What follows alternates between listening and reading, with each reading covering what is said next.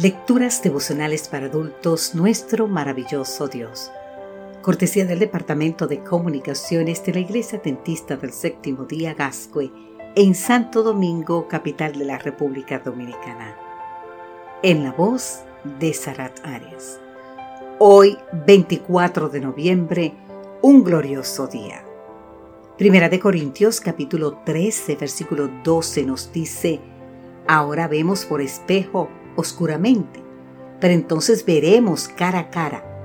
Ahora conozco en parte, pero entonces conoceré como fui conocido.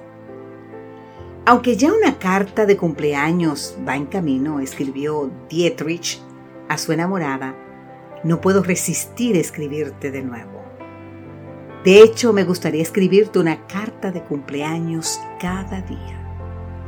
Quien escribe es Dietrich Bonhoeffer, pastor, teólogo, profesor universitario y en ese momento prisionero de Hitler.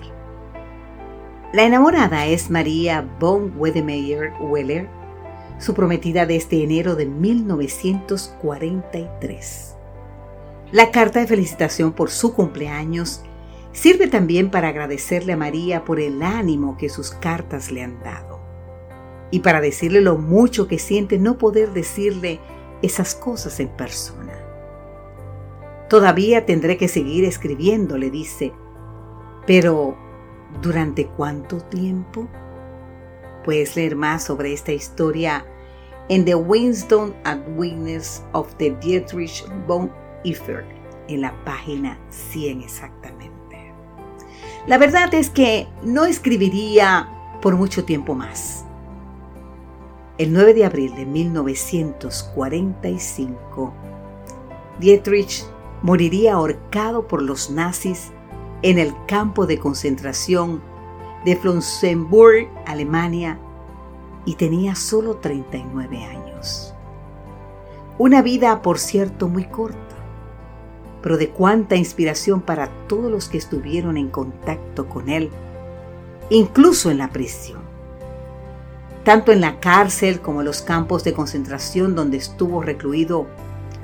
Von Heufer ministró a los enfermos y a sus compañeros de prisión, al expresar palabras de ánimo a los ansiosos y deprimidos y compartir con ellos el Evangelio de Jesucristo. ¿Por qué von Heufer tuvo que morir tan joven de una manera tan violenta y a manos de un régimen tan cruel? ¿No podía Dios haber conservado su vida?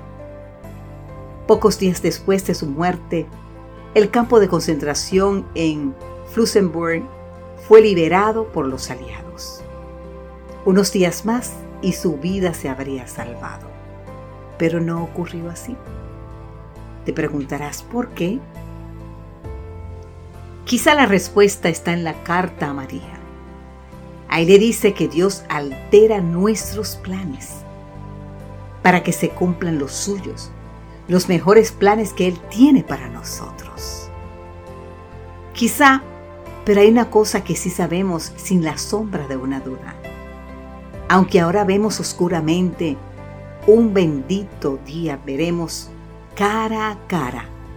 Ese día, las cosas difíciles de entender encontrarán explicación. Y donde nuestra mente finita solo descubría confusión y propósito quebrantados, veremos la más perfecta y hermosa armonía. Te invito a leer la página 97 del libro El Camino a Cristo de la autora norteamericana Elena G. White. Querido amigo, querida amiga, al igual que yo preguntarías, ¿cuánto falta, Señor, para ese día glorioso? Bendito Dios, cuánto anhelo el día glorioso cuando todas nuestras dudas serán aclaradas. El día cuando finalmente veremos el rostro de nuestro amado Salvador. Amén, Señor.